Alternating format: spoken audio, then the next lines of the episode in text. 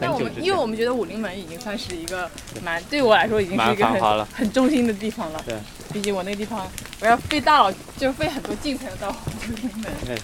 那我的滨江以前还不算杭州的，哦，他是说他想拍开启一个拍摄计划，叫《柔软的生命》，哦，因为感知到疫情对所有人思想和生命的伪装。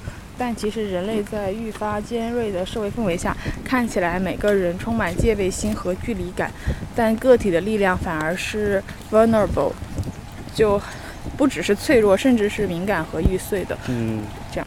我们我们走这一段，嗯这聊这一段，我我能把它放博客上吗？啥呀？我们聊了啥呀？我感觉 蛮好的，哦，你录了是吗？我录了啊，你放了。又有题材了。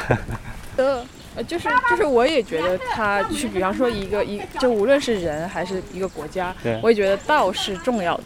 就是你的，就比较像是，比如说是它是一个战略，嗯那它是重要的。嗯就是相比较而言，就是比如说它的术，就它的方法是，嗯，是跟着道来的嘛。嗯所以我有的时候觉得，好像我只要知道我到底想要一个什么样的概念，那我就就好了。但对，这是一点，但是有时候这个概念比较难阐释清楚，所以儒家在行道吧，算是就给了很多的，呃，相当于是可行的一些具体的东西。不是，是因为我自己，我自己本身嗯。我不是那种逻辑性很强，我是嗯。我的我的性格是很就是自由散漫，然后嗯。就是、就就是是属于像他们说，就是我讲话是那种就很发散的，嗯。然后就是如果他就所以我是我我是觉得我可能需要一个数来支支撑，嗯。就是因为我自己可能就是因为我自己可能比如说我自己看的书啊，或者我想的东西都是那种很宏大的那对。种，，就他很理想，但是它可能很难以实现。实。现对，但道好像就是在研究这个东西，所以，所以我有一段时间也非常想要研究一下，就是庄子啊，什么老子，什么道德经。就那个时候，就是我有一次去看，就我和小鱼，我们那天好像很无聊，然后我们就去听了一个，就是什么九型人格测试。啊啊啊，然后那个人就说，就说，哎，你很适合什么？就是比如说很适合什么？就这种道，就是《道德经》什么冥想，嗯然后说你是吧？对，就是我，就是很适合就搞这些东西。心灵，对对，身心就是嗯。搞这种身心灵的，因为。对，然后那时候本来想去研究一下，那个人很好笑，嗯。但我呃，就是那天吧，嗯。就他就是他他他是这样的，他就说，比如说他就是可以说他自己的人格，嗯。他就说就是就比如说我们有一群人，他也不说你是什么人格，他是这样的，因为一次我也讲不了太多人格，我也不我就先讲我的人格，对，他不是先讲我的人格，他从头到尾就在讲他自己的人格，然后他讲的是这样的，他就说，呃，比如说我这个人格吧，嗯。我这个人格是比如五五片六型，对，我这个人格就是有谁呢？比方说，呃，那叫啥？爱因斯坦，嗯。然后，呃，还有谁来着？呃，反正就是那种，比如是爱因斯坦，比如说啊，嗯。爱因斯坦、莎士比亚、什么嗯曹雪芹，嗯，然后，呃，反正就是那种超级伟大的人对。和我，对，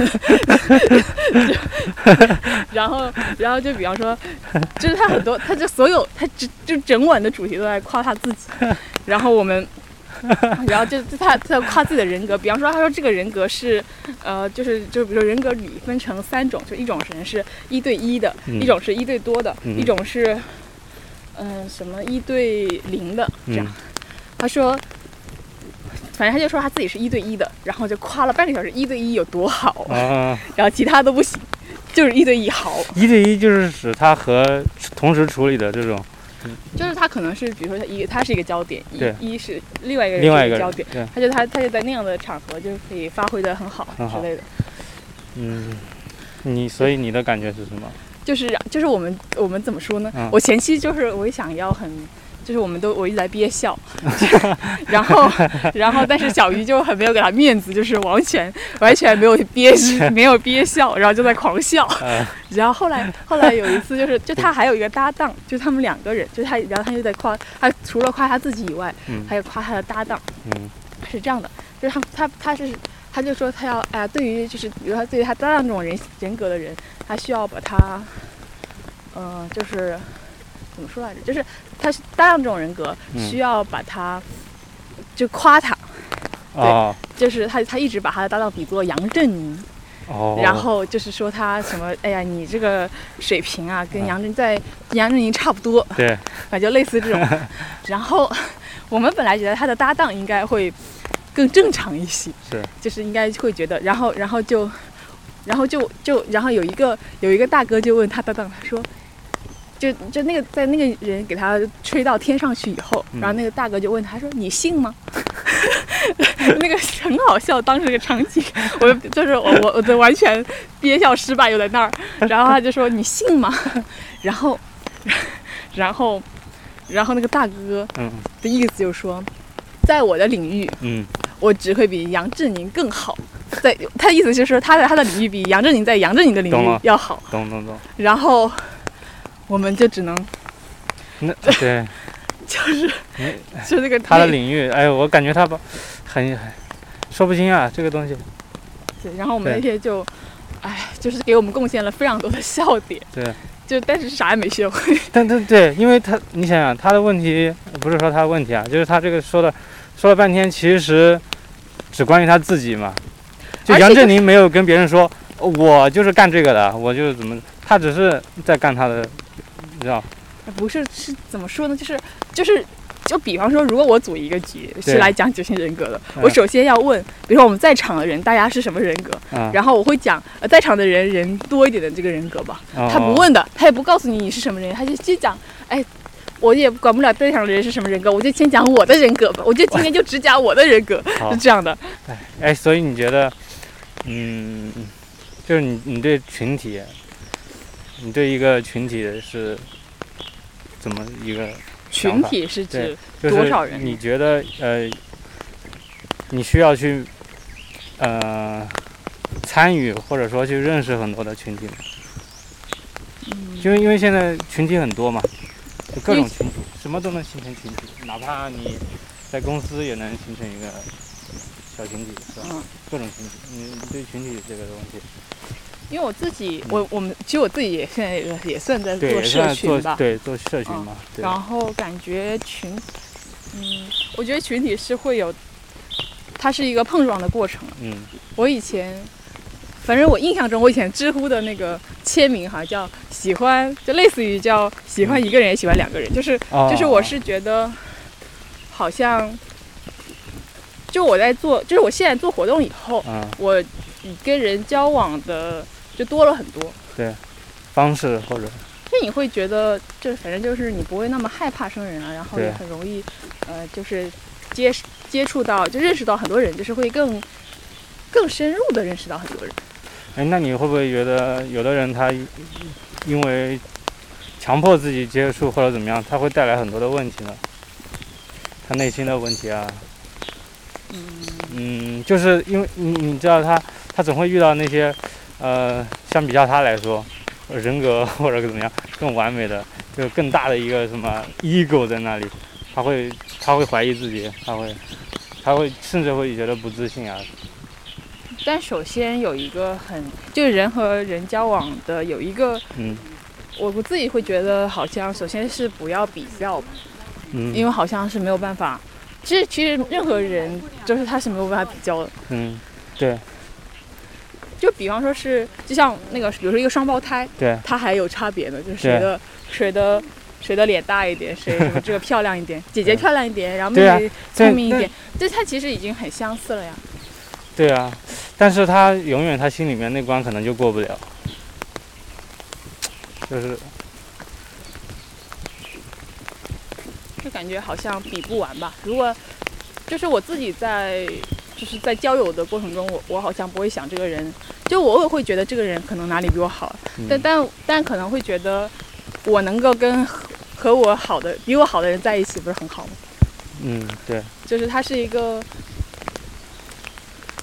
不知道，我会觉得这是一个学习的过程吧。如果你只是你要比，就是它不是一个，首先它不是一个零和游戏吧，不是你跟一个和和你好的人在一起，他就把你的什么东西给吸走了，又没有，就你反而是可以从他身上学到很多东西。所以，这个这个交友的过程并不是很痛苦，但是但是首先是你要碰到你合适的伙伴，就是你觉得这个人是值得，就是他是理解，他是可以可以沟通的，是最起码。然后其实，而且他比如说你在工作环境里面，有些时候，那你可能展现出来的也不是你自己的很多，就是对，不会展现很多自己的东西。对对，所以所以你在交流的时候，可能有很多东西也是反正遮遮掩掩的这样。然后他，那你可能就没有那么顺利了。对。但如果你找到你自己适合自己的群体的话，我觉得应该也蛮好的，因为很多，我觉得大部分人还是需要有伙伴的，就是哪怕不是每天。就就不是说经常碰面，但是偶尔就是还是会需要伙伴。是的，嗯，嗯，因因为像我，比如像像我和你，对吧？嗯。我觉得首先就踏出去那一步嘛，就相当于和别人结识啊、交流啊，这一步反正已经踏出去了。嗯。对，然后呢？因为我在想，有的人他这一步可能还没有踏出去，就对他来说，他会不会有一些？就如果当你设想自己没有踏出去之前，你会有一个什么样的？就相比较没有踏出去之前这样。就是因为其实你是一种对未知的恐惧。嗯，对。就是我自己，呃，我我有一个，就是我在去年年初的时候，我有玩即兴喜剧。嗯。然后我觉得即兴喜剧是一个很帮助我打开的一个一个东西。嗯。就是我会在，就是因为即兴喜剧，就是在我还没有接触的时候，我一想就觉得是我害怕的事情。就是在你毫无准备、毫无台词，就在你什么都，而且你根本不懂戏剧。对。然后你在这个情况下，就是你要你要在你要上台表演。对。就是你到底能演出什么东西呢？你会觉得这个东西是，就是是是很很很恐惧的。对。然后，但是在在玩即兴的过程中，你会觉得首先它制造了很多很，首先他会制造一个提供一个完全安全的场域。嗯。就在这个场域，你觉得安全。对。然后即兴有一些原则是，比如说互相支持，还包括就是你必须要你在你，你要让自己感觉舒服，然后你再讲话，你再表演。就是你不是说他不会说强迫你说啊你就上来演，他是比如说大家自发的，就我想演了，然后你就上去演。是，然后，然后你再，然后，然后你你你要演的好的原则，就是你要想演好的话，你首先需要接受你自己，就你要接受你当下的反应，因为你是没有思考时间的。嗯。就是你会，所以就是你要更喜欢自己，你才能演得好。嗯。嗯，然后其实这些东西是一个会有很大的改善。嗯。嗯。然后我不知道，因为但我之我之前去学即兴就是为了放松。哎，你嗯，然后放松，我也觉得是一个非常。那你有没有想过，就是让你不放松的原因可能是什么？工作太累了，还是？不放松的原因。对。因为就在想别人怎么想你。嗯。就是或者是就是你在想别人怎么别人会怎么评价你，或者别人怎么看你？哎呀，就是就是你把焦点放在了你自己身上，然后你就会觉得我不放松。是。然后，但是你，嗯。就如果你的焦点在，就比方说你在你在表演，你的焦点可能在，呃，你的同伴或者在整个戏剧，这样。然后比方说你在跟别人对交流的时候，可能你的焦点也在对方，或者你在缓，就是就反正不要把焦点放在自己身上，我觉得会好一点。对对。因为其实，就有的时候，比如你很在意说我自己，哎呀，脸上长了个痘或者这样。对。然后其实。别人好像根本不 太 care，只有自己 care。对啊，自己就觉得哎呀是个天天掉下来了那种感觉。前两周也和一个朋友聊天嘛，嗯，然后因为我那段时间看了荣格的一个篇章嘛，算是，嗯，他讲了人生各阶段的一个表现，嗯，然后他就在书里说，呃，你的青年时代，嗯，和你的老年时代，其实你的这个你对自我的关注应该是不一样的。就你青年时代，你应该更多的向外，然后老年的时候呢，你应该更多的对，更多的关照自己。嗯，对，你觉得会不会符合你现在的一个？首先呢，我跟老年就还没有什么。对对对，肯定没有，肯定没有。就是我们肯定是说聊当下嘛。嗯，就我就我自己，就是如果你要论那个 MBTI，就荣荣格是 MBTI 是根据哪个？是荣格吗？不是吧？我忘了，反正荣格他只是讲简单的，就是内向外向这样。哦，可能有点关系。哦，好的。就 MBTI，我的那个我的那个类型是嗯超级内倾的，就是我是关注关注，就是向内的。啊，嗯。然后，嗯，但我觉得在我跟外界交往的过程中，我也觉得，就是我就是就我也有很多收获吧，嗯，然后很开心，嗯。然后也学到了很多这样。嗯，是，他里面举了一个很很有意思的例子啊，就说，呃，男生和女生，嗯、男的越往中年以后，就是 他会表现的越女性化，女性然后越往中年会表现的越男性化，就是要展现自己雄风的那一面。我觉得这个比比喻或者说这个描绘很有意思我之前看那个叫什么亲密关系嘛，啊，听过这本书，然后它它里面有讲到一种，就是比如说一种一种亲密关系是是是那种男性。男性身上就可能同时具备男性和女性，对，就是就是是那种就是一个男性身上的女性特质是很多的，然后一个女性身上男性特质是很多的，那对，这样两个人结合就可能很好，对，就是 就是是。属于大家都可以就可以更可以互相理解吧，而且他的表达性和工具性会更好。就是他当时讲的是男性会更具工具性，女性会更具表达性，嗯，然后可能这个是一个。比如原始世原始的世界，就是什么采果子，从打打猎的那个时期就对，就是基因里可能带了一些这些东西，然后到后期可能，然后就慢慢的演化出来，就好像是这样和那样的，嗯但实际上其实这两个特质肯定都很重要嘛。对如果是啊。如果一个人，我觉得一个人同时就更具备男性，就是他同时具备。嗯呃，就是男孩身上的性格和女孩身上的性格，那他，我觉得他可能一方面，他首先他是一个嗯，更完完备啊，完备啊，啊，就是那种人吧，就是他他可能干什么都很顺，那两个都很顺的人在一起，肯定不就更好吗？我觉得也不一定是顺，就是他会更全面的面对他的一个处境啊，或者而且对他就不能保证一个人顺利嘛，对吧？嗯，是吧？就是我觉得他是可能会更容易理解所有的东西，然后对对，呃，这就是呃，讲回来，这好像就是成熟的感觉，对对是啊，是吧？对吧？对对对。哎，所以成熟也是需要解释的，就是你怎么样才叫成熟，这个是一个很好的解释点。我之前就是我我在看，你有看过那个什么《寻找小唐人》吗？寻找小唐人，是一个奥斯卡的纪录长片吧，哦，不知道哪一年的。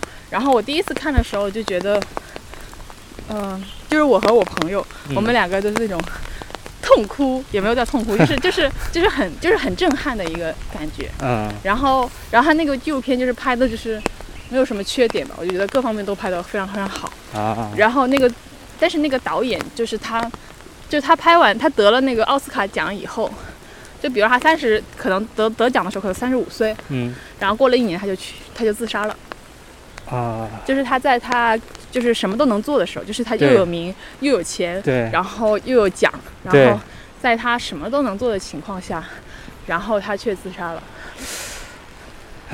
是，就是就是就是感觉好像成功，就也就是也是会嗯带来一些别的东西的。就就就然后我当时在豆瓣上看有一个人翻译的，就是写写关于就这个导演去世前的一段时间，嗯的一篇文章，他有讲到，啊、但因为我这个来源不一定准确啊，只是来自豆瓣。然后那个人就说他，他是说，怎么说了？就就说这个导演他可能，比如说到最后，因为他已经写出了非常成功的作品，对那他可能第二部作品他会觉得自己好像没有灵感了，然后写起来非常痛苦。对，他把他的他觉得他的激情可能都，就是他在做第一部的时候他非常有激情，然后做出来一个很好的故事，然后他想再写，他觉得哎呀我的创造力好像没有了，嗯。然后嗯，就是可能属于，就是他就觉得自己可能就以后就都这样了，对对，他无法再去翻越了那个很高峰了，对，他觉得自己已经爬到那个高峰了。所以就是好像好像，所以我们那天在聊的时候就感觉，嗯。也许可能成功来的晚一点也不是什么坏事。当然了，当然。那不是，那有的时候觉得你在年轻力壮的时候有成功的话，你就有更多资源可以做自己想做的事情。对，就是 ambition 嘛。嗯所以，所以就可能就是没想矛。盾，我就觉得矛盾就矛盾在这里。你说应该每个人都要有这种 ambition 嘛？哎，我们要不去吴山吧？可以啊？这个地方到底是是武山吗？是吗？马庙。白马庙山。我看一下地图。看上去有点像，我现在都能。哎，是这个武山吗？是啊，我们现在不就在旁边吗？我们只哦，是武山景区是吧？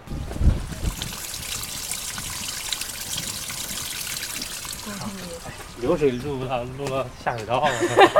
太惨了，它下水道里面还有自带混响。真是，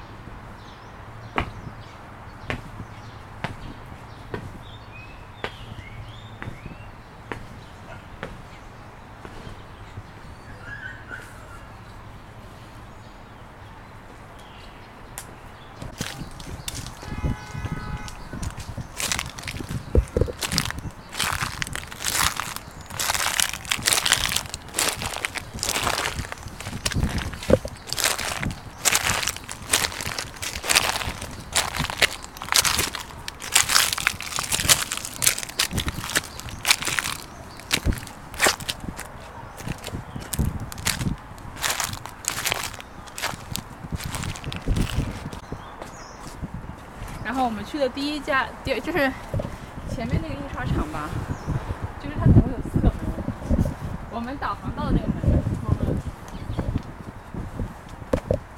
就我们在那个门进不去，而且第二个门也离我们非常的遥远。我们最后是翻了个墙进去，就想说到底干啥一天。野性生长。就是吴山上次我们也翻了墙，去那个城隍阁，啊，就是晚上嘛，对，就是它关门了嘛，然后我们就翻那个墙吧，我们本来也没想翻，这太好翻了，糊弄人，我就翻了一下。上次爬山，上次爬山啥时候啊？就爬太子湾。太子湾，是山。太子湾 有一个小小小山在后面，然后听那个朋友聊《西游记》的八卦，他记得不太清楚了，就讲那些孙悟空和太上老君。之间的渊源，什么还有牛魔王、铁扇公主之类啊，的就。是他讲的是《西游记》本身的典故，对，我好像没有看过《西游记电视剧也没看过。》，就是电视剧当然哦，书是吗？书大家都没看过对啊。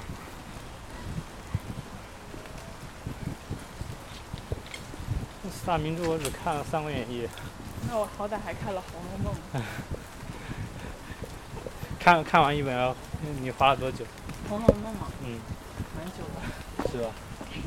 然后我现在还，我现在我现在还在，我想重新看一遍《红楼梦》。嗯，所以，然后就是我原来那我原来我自己家那本《红楼梦》是以后本的，就是就等于它是就一本嘛，就是把《红楼梦》所有内容都来了。对但我最近把小鱼的《红楼梦》拿过来了，它那个是五本的，五本的。就是这是一本分成了五本，所以每本是小小的。嗯，然后就，呃，对，今天是雾，看不见。哇，这个对，啊今天看不见。上去。上是上了，主要是上了也看不见。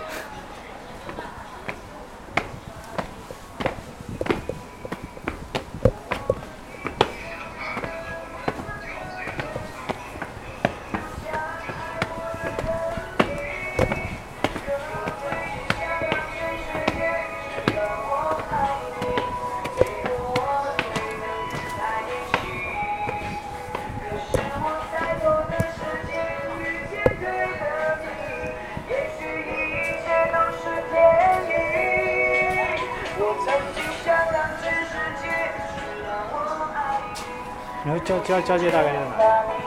你觉得我知道吗？我要不小红书给搜一下。这也能搜到？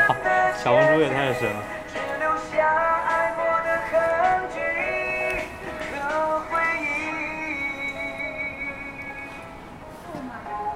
个呀，是。比较，这是江湖会。江。啊，我以为他是他，比如他是哪一个河？不不，是会会集的地方。这样它就是观光点了。江武可以这里可以看到西湖，这边是钱塘江，哦哦，所以就是这里是钱塘江，这里是西湖对啊，所以它就这个视野可以看到。啊，但它不是不是河流。啊，它不是汇集，而只是说它能都能看到。就是哦，一直都搞旅游的吗？啊，不是，我改行了嘛。旅游是具体做什么呀？啊，具体做什么呀？就是那个带了人家玩玩了，就是。哎，跟我哎，就是。哎，那不是跟我是同行吗？玩就是玩，我们玩就是我哎，们的生你带他们活会去哪里玩？啊。现在不带了，现在因为疫情嘛，以前呢？啊，以前嘛是西湖边啊、外边啊全部去的。哎，我杭州他们叫我是活地图哎，啊，懂不懂啊，今天采访哪里个地方我我这什么热闹的人，像万松书院嘎啊，你们去看不到好的景点对，我有一条专门线路，哦，从哪里过去哪里过来，哎，你是，你们是什么电台呢还是什么？没有，就是因为我们要录这个，是因为我们根本你们肯定是有个有有个单位啊，或者是。就我们录这个是因为我们在做一本关于杭州的杂志，哦然后我们会有一个篇章是讲介绍杭州的什么，就我们可能跟杂志会有一个二维码扫出来是杭州的声音，哎，对，这也可以。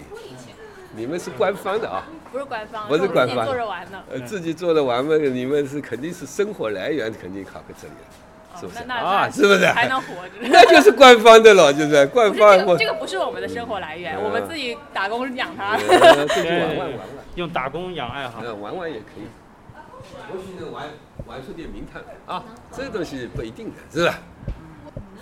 你就是要专门找一些就是人家没想到的东西，是呀，所以人家想到的东西你千万不要弄。太哎，没意思了。对，这现在我这句广告词多少好？我今天可以告诉你，我买不起别墅，但每天生活在花园里。这个广告词对不对？哎，就什么呢？我们有空余的时间啊，哎，就是要有这么一个平台。对，你要说你们组织这么一个平台，有这么啊，根本就是很有吸引力的，就像这种花园，对吧？这吃我们已经放掉了，不要到哪里去吃一顿了，因为吃现在家里有的吃，没意思的是吧？就是出来就是玩，以玩为主啊。好，就这样下雨。了嗯下雨了。啊，我能加个微信。好，好就这样，通过微信再了解。好，好不好？好呀，谢谢。相互交流啊！你们今天也学到了很多啊。是啊，是是是，好多没玩过。这还有一个，我再告诉你，你们青年人要成功的诀窍是什么？是什么？是什么？站在巨人的肩上。这个巨人是谁啊？就是一些有知识、有文化的人。看点书。人最可怕的是什么？知不知道？单行线。当你知道这个事情该怎么做的时候，你已经过去了，过过去的。咦，就是你要摸索，这还没有，就其实你自己慢慢对啊，找路就像婚姻啊这种东西啊，你你你这人生你如果一错之后，你回都回不来，你回来之后就一塌糊涂了，你整个人生就完了，懂不懂？这个最可怕，单行线。咦，所以说老人的话要听的，你不听的话也不听老人言，吃苦在眼前，他这个真有道理的啊。嗯，有道理。就哎，你们就是慢慢的摸索啊。好，谢谢。哦，就是后来后来就是比方说当时欧洲所有他有很多欧洲的朋友，他自己也去欧洲留学，什么德国、什么法国之类的，嗯，然后就就各地本来都是大家都是联合在一起的，突然打仗了，然后这些人就变成了敌人，就是你也不知道，就是本来你跟他关系很好，然后突然就是你们双方就得敌对，对，就是他用了，就是会会看到很多不同的事情。然后他在讲，比如说欧洲，就是欧洲前期，就是在等于是他最光光辉的那个段时间，他其实是，比方说他肯定也有他很，比如很枯燥、很无聊，大家在体制内就很稳妥，好像没有什么，就所有的每天都一样。对。然后就就也会有像像那种和平年代的烦恼了，对，是吧？然后等到了，等到了那种。就比方说那个时候，大家他也会学学一点什么东西，觉得我现在学的这个是不是，就是他他学的这个，我现在学的这个东西，我学这个专业不是为了找工作，嗯我就是想要，呃，就我不想要我自己是一个工具，嗯，就是就是他就是他以就是早期的观念就是就是在他整整套系统下来，就是你都能理解他的各个那个的思路，嗯。而且因为他为什么在一战和二战中最受影响是，首先他是犹太人，哦，然后他是他是和就是他是犹太人，然后他是和就是他是作家嘛，然后是和平主义者，然后是什么奥地利的，所以嗯奥地利一一战和二战都是站在 战败国吧，是吧？哎，对，奥匈帝国应该是对，他应该跟着德国后面的，就是他后来就被德国吞了嘛，嗯。对啊，所以就是他祖国后来也没有了。就比方说，他原来有一个地方是，呃，比方说有就很多地方，就是以前那些地方都摆了他的书，对。后来这些地方就把他的书都给就是不准上架了，啊，然后就是所有的那些积累都就等于都没有了。对，然后还他他以前还喜欢收藏那种，比方说，比如这个是托尔托托尔斯泰的真迹，就比方说他写这个的原稿，他以前有这种很多这种收藏品的。哦那，那战乱打过来打过去，就是根本就是啥也没有留下了。嗯，他这个经历是蛮能，不是嗯是我呃怎么说呢？而且就是就是他本身是一个文笔非常好的人嘛。对啊对啊，作家嘛，因为我其实不喜欢他的那几部作品，就包括什么什么什么女那个叫什么什么女人，什么一个女人陌生女人的来信，嗯，好像是好像是他，就是那几部我都不喜欢，就是包括什么什么人类群星闪耀时，时我啊，都不喜欢。但是但是那个昨日的世昨日的世界，那你当时为什么想着看一下？不是隔日的世界非常好，跟那些不是一个级别的好，但是但是他他写完那本后来自杀了，又是相似的，就是不是是他这样的，他其实他当时他当时写昨日的世界的时候呢，他写昨日的世界的时候，其实他已经逃到，我忘记是逃到那个阿根廷啊，或者是印度啊，反正就是他已经逃到。呃逃到别的国家去了，嗯，就是他能够在那个国家，就是能过上，就是远离战乱了。对，就是他能过上完全就是安全的一个环境，嗯就是没有什么那个，嗯。但他只是觉得受够了，嗯，就是为就是觉得年纪大了，然后就经过就是一战完了，就是大家还完全不能吸取教训，嗯。然后又重新来做二战，就是对。这些人就是就是就是经历过一战，只经历过一战的人和只经历过二战的人，他们就是就是大家彼此的世界是完全不同的。嗯，就是就是他是觉得好像，就是明显就是比如说你经历过一战的人是觉得战争是非常讨厌、非常厌恶的，是。然后但是那些到因为你能开展二战，就说明还是很多人想要打仗嘛，对，就是就是大家还是社会还是有一个哎呀打仗打仗就是。就是是有那个很激情的那个情绪面在，就是你会觉得这些人就变得完全无法沟通了。对，反正他是觉得，就是他的，就是他到那个时候，他觉得他已经耗尽了力气，就嗯不是说不是他也可以活着，当然也可以，只是觉得好像也没有必要，没有必要重新，就是没有必要再再来一遍。一遍，嗯。就是感觉哇，累了。哎，那个，那他有没有就是有没有类似遗书的？不是遗书，就是我我给你看他那个，我我应该有那个，他应该有微信吧，微信阅读，就是我给你看他的，就他有，就是你直接看他的最最，比如他的导引言嗯和他的结尾。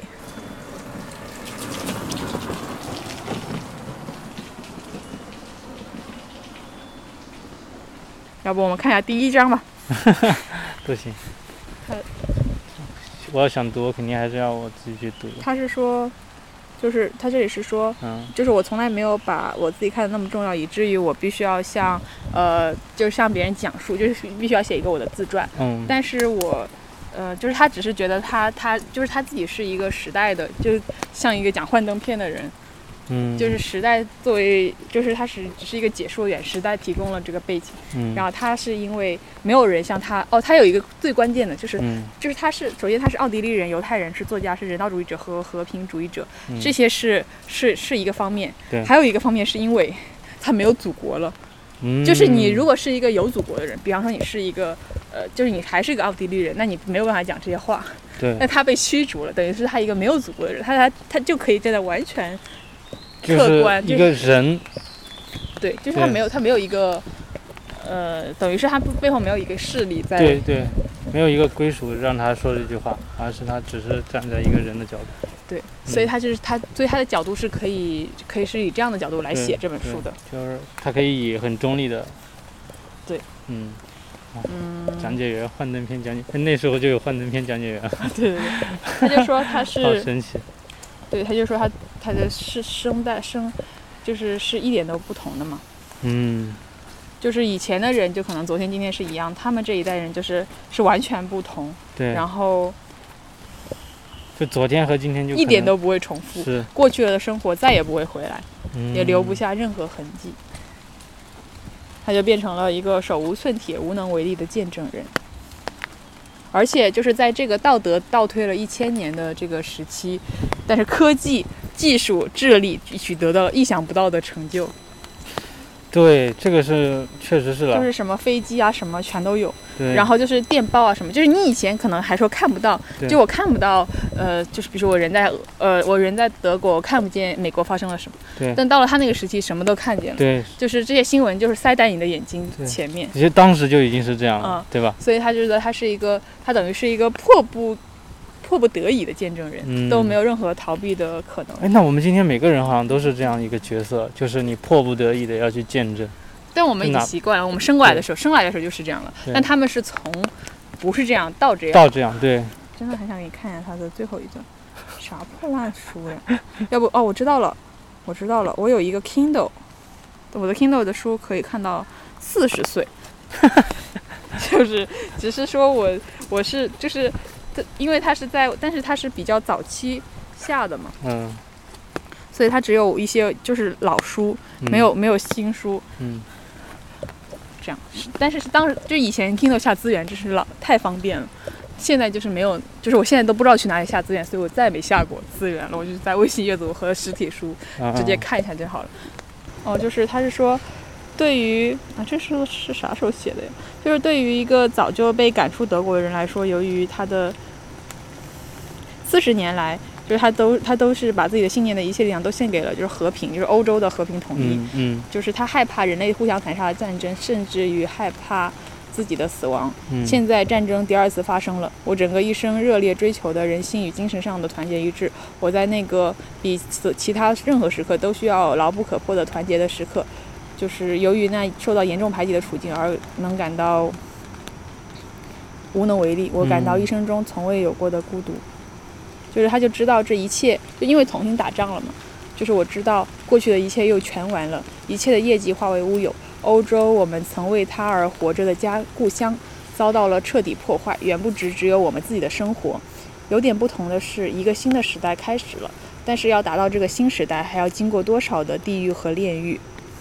呃，我自愿和清醒的同世界诀别，我更愿在此地，我是我是愿意在此地重建我的生活，但是一个年逾六旬的人再度重新开始，是需要特殊的力量的。嗯而我的力量却因常年无家可归、浪迹天涯而消失殆尽，所以我认为还不如及时不失尊严地结束我的生命为好。对我来说，脑力劳动是最纯粹的快乐，个人自由是这个世界最崇高的财富。我向我所有的朋友致意，愿他们经过这漫漫长夜还能看到旭日东升，而我这个过于性急的人，要先他们而去了。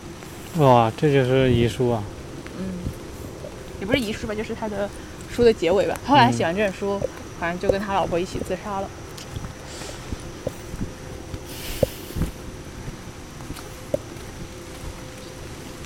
就是我在在我看来啊，就是他不愿意接受那个西西弗斯的那种折磨了，是啊，对不对？他好不容易。对，好不容易在那个，他不愿意再妥协了。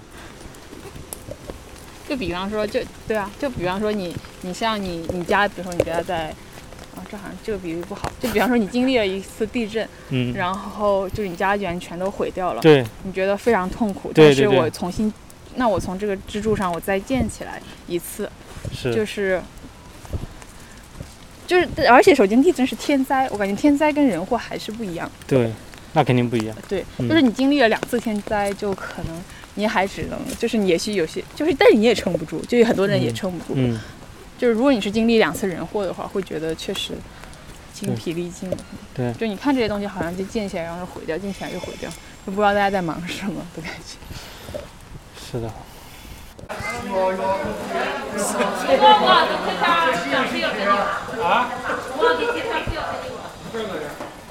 位顾客请戴好口罩，核验健康码和行程码，谢谢配合。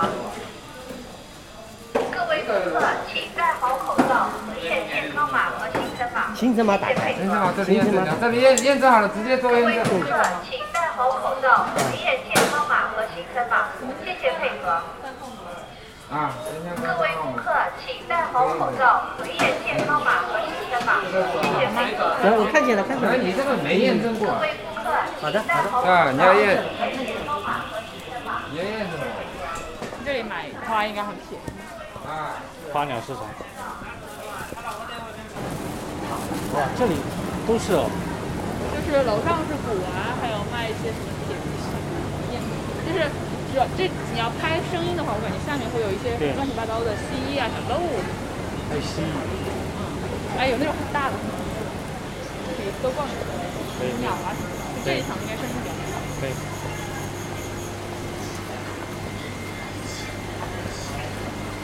用水箱会有声音。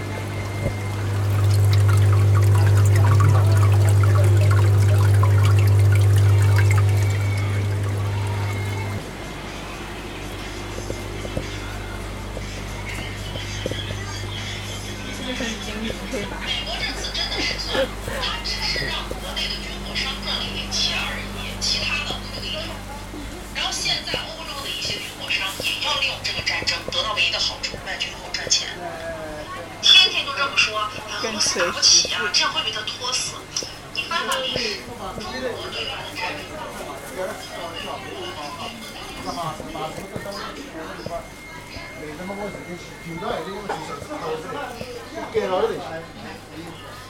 这这目的嘛是，俺不晓得在位置，我反正就是他身干手法，他弄来的，就是经常去打进来，要不得我说我自己死了。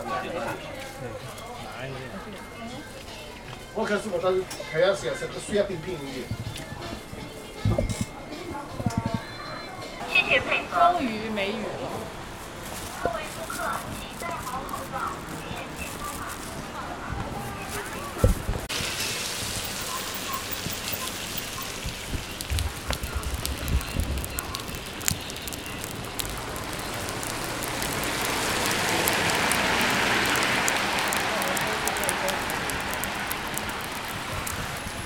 呢？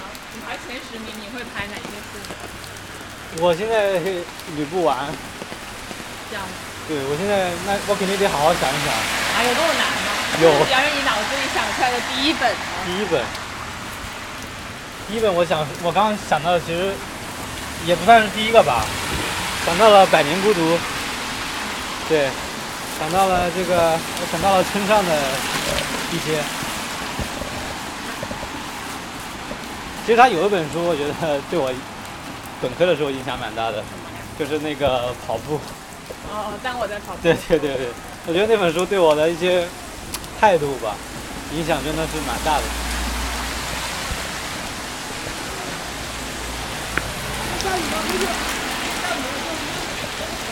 我看他的好像看的并不多，但是那种什么挪威的僧侣什么的还是看过的，就是看过几本，就是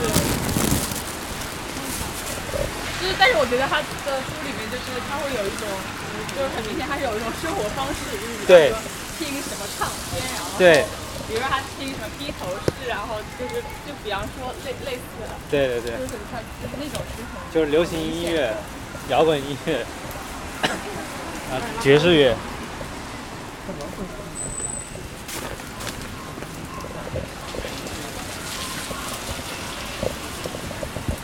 但因为我自己看的那个，就是他的那个书的版本，不就是因为他们就说他就是我们国内的那个译本的那个作者就是有点嗯，过分，过分失意是吧？就是就是变成了就不是他就不是其实村上的写作风格不是那样，嗯，然后但是然后但是林少华的对。写作风格就是林家铺子，就是是另一个，就是可能带入了另一个什么什么嗯。对，有这个想法。然后，所以我最近在读，又把他的书在重读。哎，我在读那个呃台湾的一本。就瞧不起林少华，哎，但我以前觉得林少华写的蛮好的，就是感觉那个翻译的，就是就是翻译的很，就我以前觉得他的语言还是蛮优美的，但后来就是因为小时候就觉得，哎呀，他就是如果他能把语句翻译的很优美，的确就非常厉害嘛。是，但现在就感觉就是就好像也没什么必要。因为因为像《昨日的世界》里面的斯威格就说他们啊，我忘记是是不是了啊，就是就是可能是我也可能是其他的人练习写作的方法，就是说就是从翻译开始，就是你就是你一开始写不出你自己好的内容，但你学着怎么把这个翻译好，是的，然后就是这是一个练写作的方式。是的。你看村上就是他也翻译，嗯，就他是那种嗯、努力型作家作家吧，就我觉得作家都挺努力的，嗯，但你不否认有的人他就是蛮有才的，好才华的嘛。那我感觉有其实我觉得也努力。我觉得村上不属于那种有才华的，对，我觉得他应该也不就是高兴。就是他一定是那种经历过大量的阅读，然后长久的坚持的写作，才是产出的吧，算是。他如果就我的意思是，他如果没有那些东西，他可能就没有了。嗯，不像有的可能有才华的，就是可以自己写。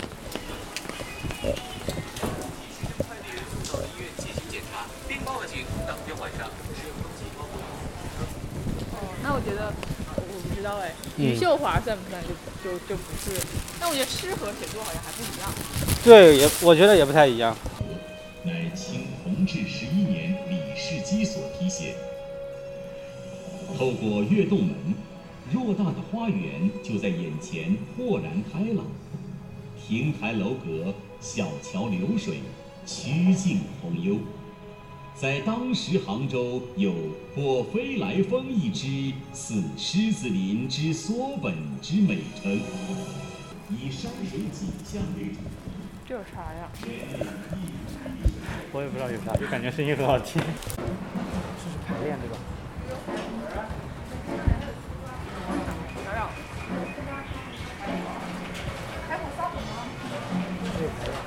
这